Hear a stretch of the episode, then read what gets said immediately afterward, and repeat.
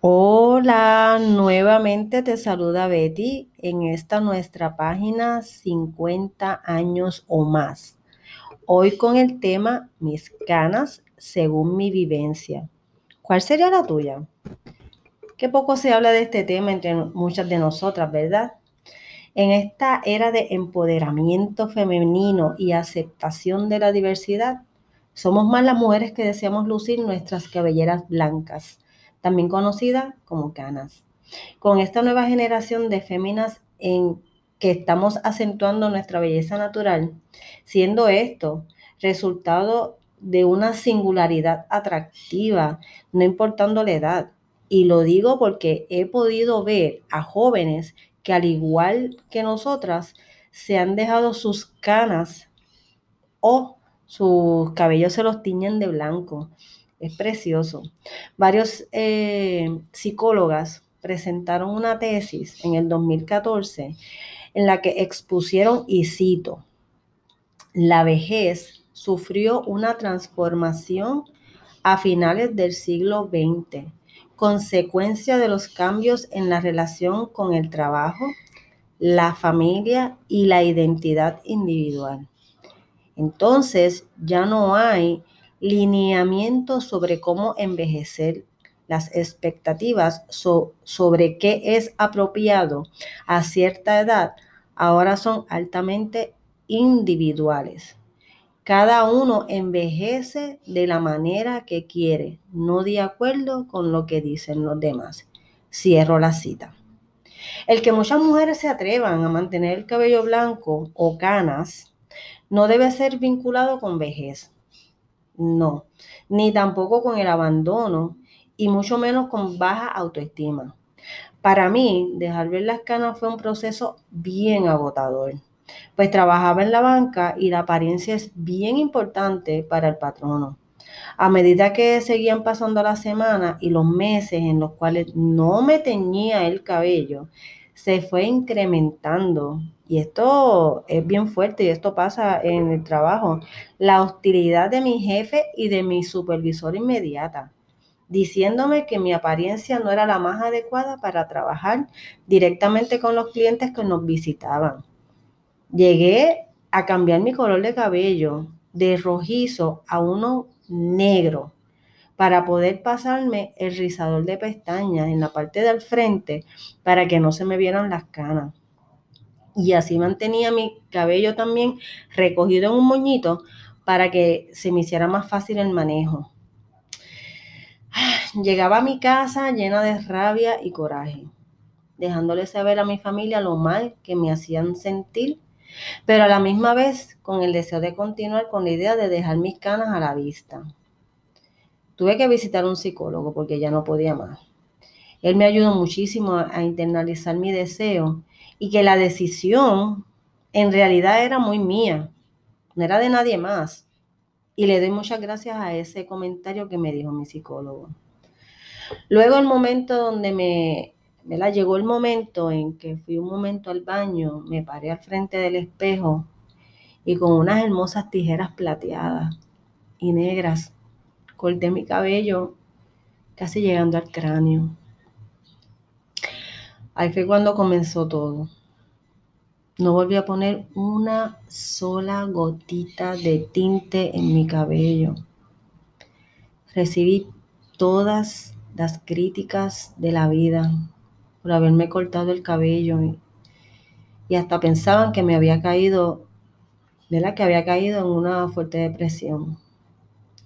Mis jefes llegaron a decirme toda clase de oraciones y conjugaciones para hacerme sentir fatal. Aguanté por un año. Nunca los denuncié, no estaba en mis planes. Eso era mucho más fuerte de lo que yo estaba pasando. Al llegar de mis maravillosas vacaciones, donde había dialogado con mi esposo y mis hijos, recuerdo que fue un 10 de septiembre del, del 1217, presenté sin miramientos, con mi cabello blanco, ya un poco más largo, mi carta de renuncia. Y con eso logré salir a mi libertad. se me hace un nudo la garganta porque fueron momentos bien difíciles, prácticamente dos años, con esta situación de querer dejar ver mis canas.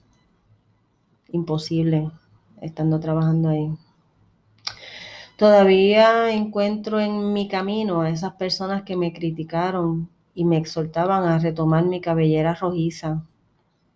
Pues no es solo que está entre tonos castaños y grises, ahora mismo está largo, rizado. Y todavía me lo dicen, mira, tú tienes 52 años, pero no te veas así de vieja, píntatelo. Pues ¿saben qué? No lo voy a volver a hacer. Para nada. Yo voy a seguir con mi maranta blanca hasta que muera. Mi maranta rizada, porque también me voy a dejar mi cabello largo. Me siento súper feliz, súper feliz, con mis cincuenta y tantos de años. Así que ahí estamos. Les dejo y les presento esta situación de las canas porque son temas bien delicados que se trabajan en el área laboral y, esto hay que denunciarlo. Eh, no nos podemos achantar, no podemos dejar que la apariencia de X o Y institución, porque no es solamente la banca, eso lo podemos ver en los, en los periodistas, todas las sus cabelleras pintadas, pero es un tema bien importante y sé que muchas nos toca. Así que yo las exhorto a que sigan demostrando que el cabello blanco es símbolo de belleza. El cabello es el marco de nuestra cara. Por eso acentuar nuestros ojos, nuestros labios, nuestros pómulos, acentuar, acentuar nuestra, nuestra belleza con algunos accesorios es bien lindo. Siempre es bueno saberse linda y hermosa y fabulosa.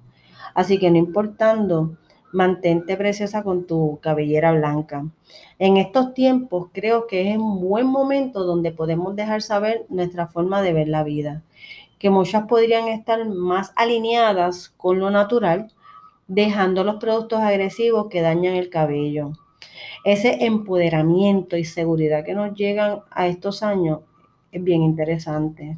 Dejando en el pasado la idea que teníamos de ser perfectas, aceptando nuestros cambios con todo lo que nos trae la vida. Porque tener ganas también es parte de un cambio. Poder ganar esa libertad de llevar lo que más amas. Yo las amo, amo mis canas. Entiendo que lo más complicado en todo este proceso es comenzar y mantener el proceso. Ese es el, la parte más tediosa, la más fuerte, esa evolución que se va dando. Hay muchas páginas en internet que te pueden ayudar a apoyarte para que vayas viendo ese cambio gradual que se va dando. Si deseas dar este paso, podría ser de gran ayuda visitar también a un profesional de la belleza que te pueda ayudar en esa transición.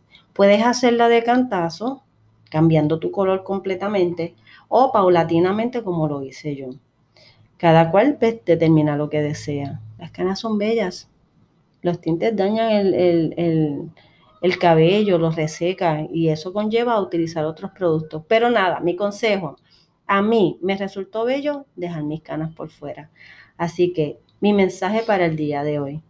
La belleza no tiene colores ni edades, solo una maravillosa forma de verlas. Con este hermoso mensaje te dejo en el día de hoy. Te doy las gracias por escuchar este tu espacio en mis 50 años o más.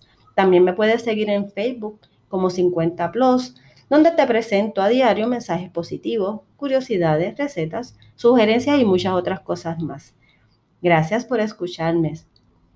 Nos encontramos ya prontito. Gracias.